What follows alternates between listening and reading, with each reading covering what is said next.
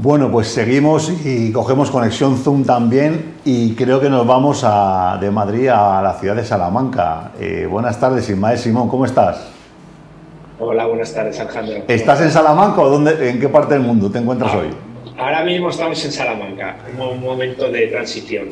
Bueno, buena tierra. Además he tenido la oportunidad personal de estar ahí en Semana Santa y bueno, pues la verdad es que espectacular las actividades que tenéis ahí, la gastronomía la ciudad está impecable, se puede comer sopa en el suelo, o sea, espectacular, enhorabuena porque muy, muy bonito, muy agradable y, bueno, pues una ciudad con un potencial enorme y también cuna de Startup Olé, ¿no? Uno de los eventos eh, para startups más importantes de España.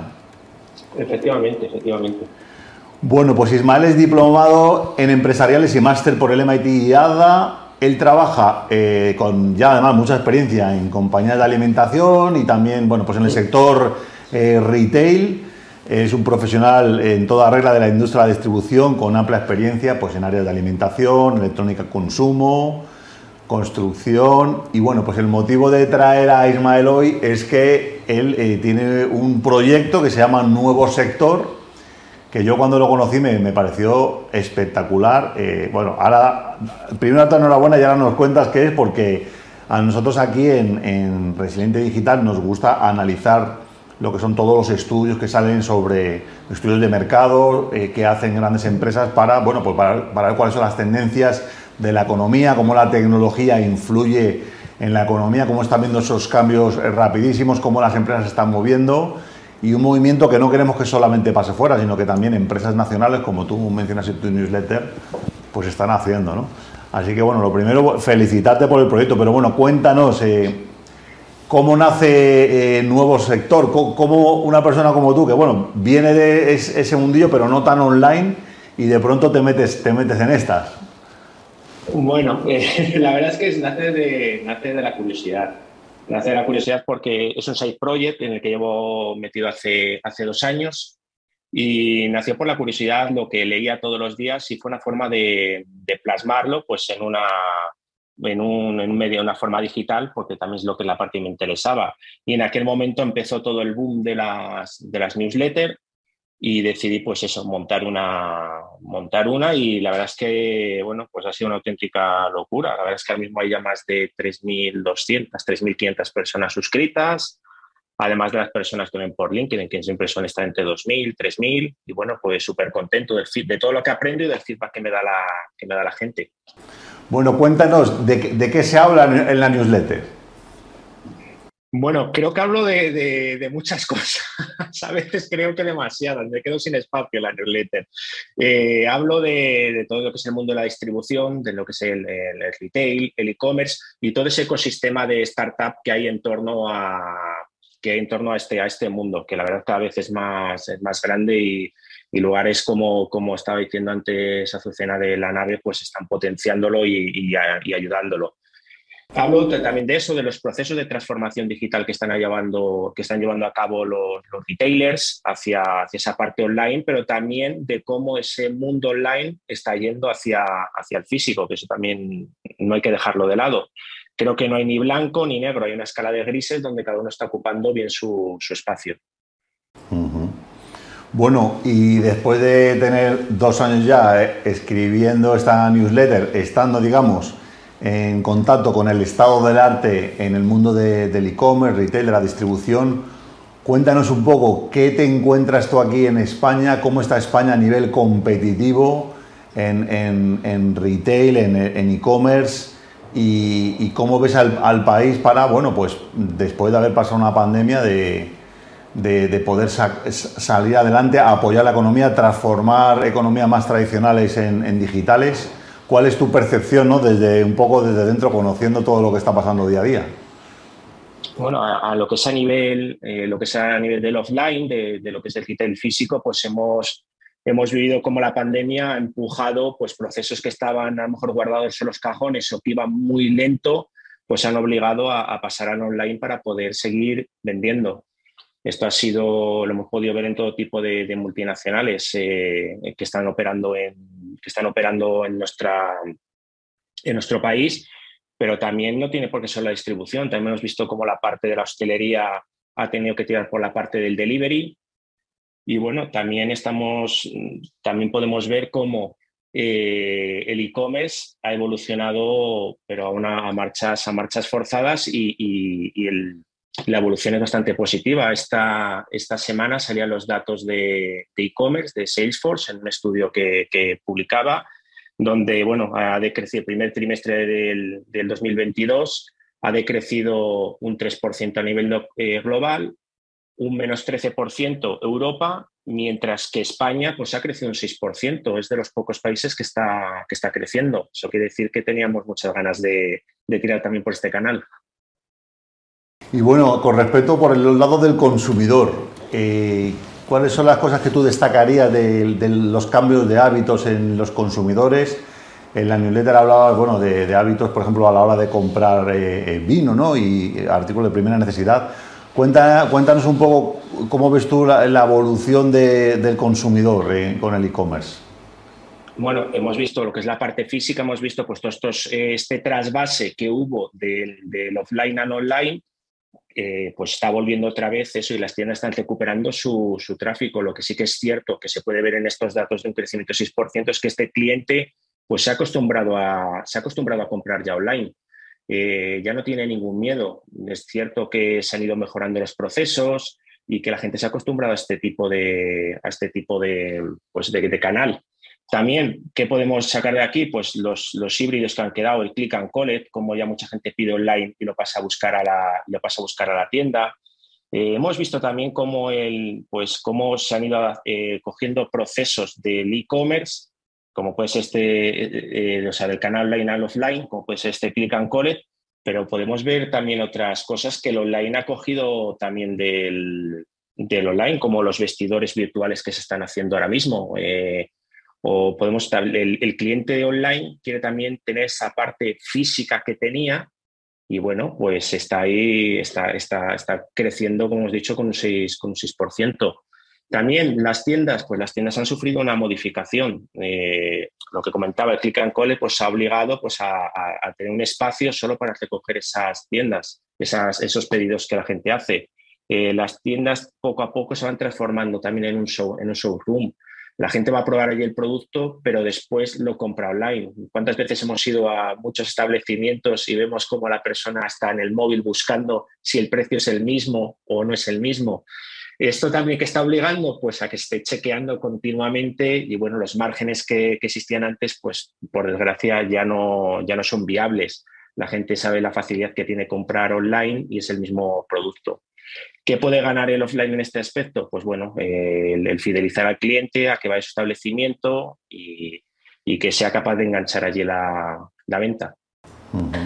En la newsletter esta última que has enviado también se habla de, los unicornios de e-commerce, de los grandes e-commerce. Mucha gente acusa al comercio electrónico que está teniendo demasiada concentración de poder e incluso empresarios españoles que se desmotivan viendo que piensan que no van a poder competir con tecnologías de pronto que están solo en manos de unas empresas privilegiadas.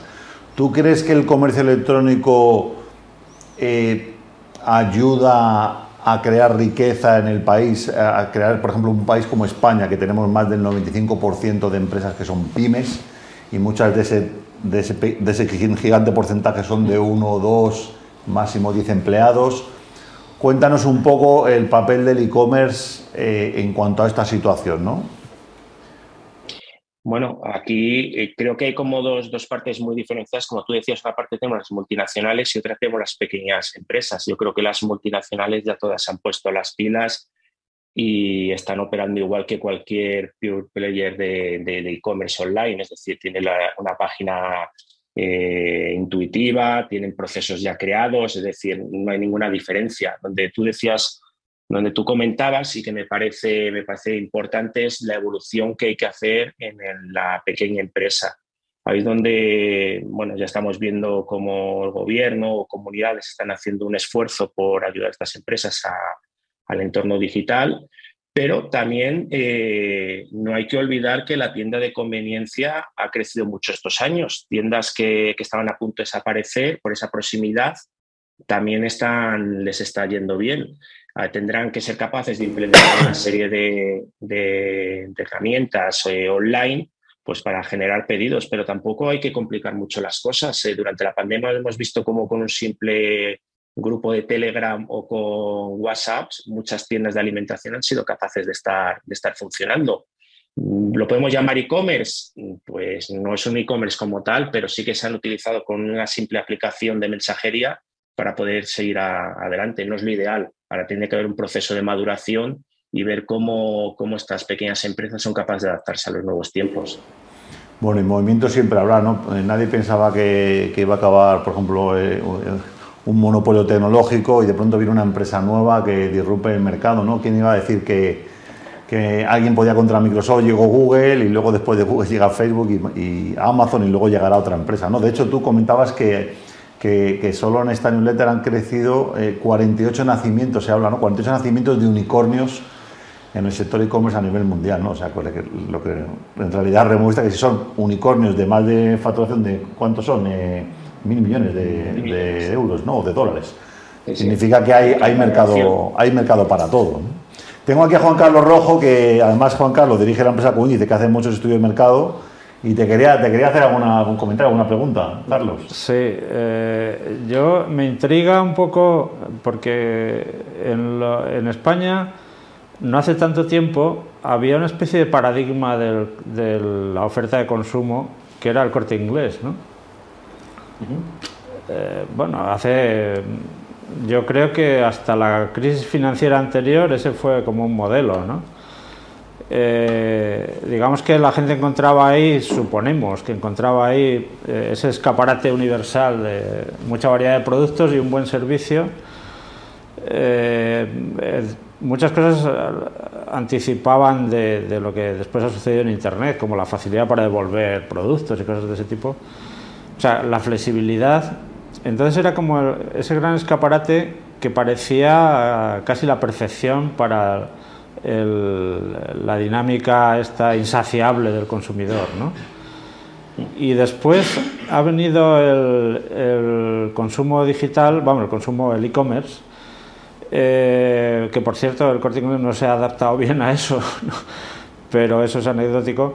Y yo me hago algunas preguntas al respecto. Una es eh, si el e-commerce es algo más o hasta qué punto es una representación del, acto de compra físico que tiene una densidad experiencial mayor. Pienso yo que puede ser, que puede tener esa, dimensión, que no lo sé tampoco, eh, porque esto puede ser una cosa de gente de mi edad, que somos, ya estamos en la edad provecta, ¿no? Eh, y a lo mejor los jóvenes pues lo ven de otra manera. Pero el hecho de que mucha gente vaya a ver los productos a los sitios para comprarlos después online, para encargarlos, sería yo realmente la experiencia de compra la tengo en el establecimiento porque puedo tocar el producto y tal, y después lo encargo. Es como el que llega a su casa y, el, rico de toda la vida, ¿no? Y dice, oye, ve y compra aquello que lo vi en tal sitio. Pero la experiencia con el producto tiene que ser algo más tangible. ¿no? Entonces me pregunto yo si, si esto, el e-commerce, tiene una dimensión fundamentalmente de representación y si eso exige un marketing muy diferente, no tanto porque el canal sea diferente como por es, porque se sitúe fuera de la realidad física. ¿no? Y otra pregunta que me hago, esta quizás es un poco más eh, edulcorada, es eh, si la, cuestión del consumo y de la compra es un poco como los fractales que a distintas escalas reproducen el mismo esquema. Es decir, si, en el comercio electrónico no se están produciendo, reproduciendo esquemas que ya conocíamos, pero que es haciendo zoom sobre un espacio más particular. ¿no?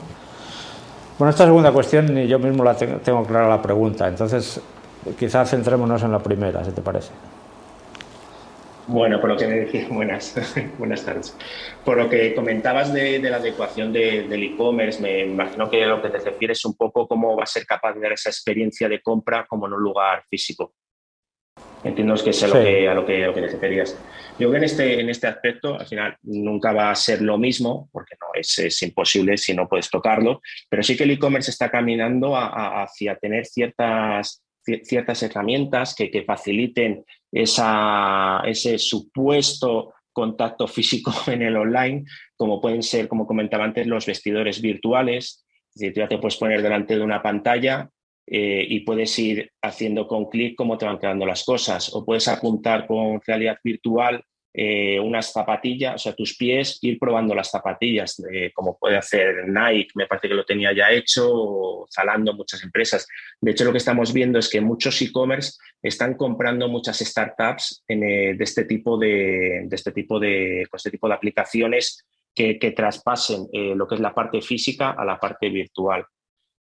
Mm, creo que van a ser por el camino. Mm, no todo el mundo va, a quedarse enganchado ahí y creo que irá más por la parte también física, como puede ser la, lo que vimos hace, me parece hace un par de meses, el nuevo proyecto de Imas Jimeno, WOW, que al final es, eh, como tú bien dices, estás viendo cosas físicas y después las compras con el, con el móvil. Al final creo que todo va un poco, sí que es cierto, una bebida o algo físico, una, algo que no te tengas que probar, lo vas a comprar por e-commerce posiblemente, pero cuando tengas que, utilizar algo de sonido, de audio que tú no puedes probar o algo textil, tú vas a querer tener la, experiencia. Si no te convences a eh, realidad virtual o realidad aumentada, mejor dicho, pues vas a ir al espacio, al espacio físico. Yo creo que vamos a estar navegando, no va a ser ni blanco ni negro, vamos a estar caminando por, por una escala de grises que no sé cuándo tirará más hacia un tono hacia, hacia otro. Va a depender mucho, como decías tú, del tipo de consumidor. creo que también lo que dices tú, la edad influye, pero creo que también la, el entorno tuyo también tiene mucho, que, tiene mucho que ver también con esa percepción de si me encuentro más en la parte física o en la parte, o en la parte digital. De hecho, siempre decíamos que antes uno eh, consumía para tener ocio y en los últimos años el ocio era, ir a consumir a las tiendas. Y creo que, bueno, pues esa parte también la tenemos, es una parte cultural que también vamos a tener si, si va hacia el online o no, o no va hacia el online. Interesante, y qué bueno siempre que, que, además aquí comentamos bastante con Carlos que, que la mente del consumidor es una cosa bien compleja y prueba de ello, ¿no? Son dos noticias que una viene, una viene en tu newsletter, la noticia de que, de que Meta, eh, Facebook, va a abrir una tienda física en California para un poco que la gente vaya a experimentar eh, los Oculus y todos estos productos que ellos tienen, porque todavía no lo tienen claro, ¿no? Eh, ¿Qué, qué piensa el consumidor o qué, hace, qué le hace decidirse o no por comprar un dispositivo de realidad virtual o otro hardware que venda Facebook, ¿no? Y la otra es, bueno, la sorprendente situación que tiene Netflix en estos momentos cuando hay eh, millones de personas dándose de baja y la compañía bajando un ochenta y pico por ciento en bolsa, ¿no? Cuando se supone que, bueno, que Facebook, o sea, que Netflix iba a ser una empresa, un servicio que eso ya vino con la pandemia y se, nos iba a quedar en, las televisiones de casa para toda la vida. Claro, es que el, Bien interesante esos movimientos, ¿no? El consumo tiene una complejidad muy importante derivada, entre otras cosas, de que tiene que ver de una manera básica y fundamental con el deseo. Y el deseo es la cosa más frágil del mundo porque eh, se ve, o sea, el deseo es eh, aquello que normalmente se ve frustrado siempre de alguna manera, porque no es algo que sea exacto y que se pueda satisfacer. Y eh, incluso si se satisface, satisfacer viene del latín satis que significa saturar, ¿no? En la saturación inmediatamente se produce un vacío. Entonces, es, el, deseo siempre está insatisfecho. Por tanto, el consumo eh, que se mueve en ese terreno, pues eh, tiene una complejidad eh, fundamental, ¿no? Y atenderlo mm, solo virtualmente, pues quizás habría que construir una virtualidad de lo más realista. O sea, eh, la, realidad virtual, esto que te, que, te puedes, eh, puede haber una inmersión en, otro espacio y, que te llegues a creer que estás dentro de esa realidad, sería la única manera de reproducir determinadas experiencias. De otro modo, son siempre representaciones que, o sea, comprar por internet no tiene emoción. o sea, no tiene. ¿Cómo vas a comparar eso con ir a las rebajas el día, eh, el día no sé qué día es de enero, el, 7 de enero, o el 2 de enero, cuando sea, y, y pelearte si es que ese es tu estilo, ¿no? Que yo eso nunca, lo he hecho, pero bueno, eh, la gente lo hace, sale, en la televisión todos los años, luego hay gente que lo hace. Sentir esa adrenalina que en una página web... Y sale hasta en las películas.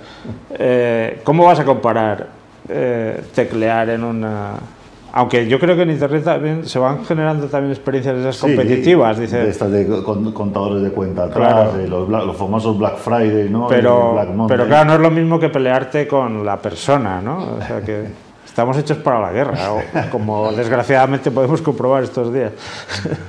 Totalmente. Pues nada, eh, la verdad que estamos eh, encantados eh, que, que estés con nosotros aquí, Ismael. Enhorabuena por el proyecto. Yo voy a poner en pantalla eh, el sitio web porque de nuevo sector.com porque me parece una pasada la página web cómo está de minimalista. Yo creo que es los mejores diseños que han pasado por aquí, por todos los programas. Y bueno, pues aquí queda la invitación, ¿no? Eh, Ismael, nuevosector.com. Dejar tu correo, ¿no? Exactamente. Y ya está. Y todos los, todos los domingos tienes tu newsletter con lo, lo más destacado del sector. Fenomenal. Pues bueno, Ismael Simón, eh, director de Nuevo Sector, ese resumen semanal con los temas más significativos del mundo retail, e-commerce y el ecosistema startup. Muchísimas gracias por estar con nosotros hoy. Enhorabuena por ese eh, super proyecto que tienes tan interesante que está ayudando a más de 3.000, 4.000 personas para poder estar a la última y bueno, pues ver cómo eh, los comercios españoles o los que hablan la lengua Cervantes, quien no vea de Latinoamérica, que no ve mucha gente, pues puedan ser más competitivos. Esperamos verte también en futuros análisis. Un abrazo enorme para Salamanca. Ha sido un placer, Alejandro. Muchas gracias. Gracias, chao, chao.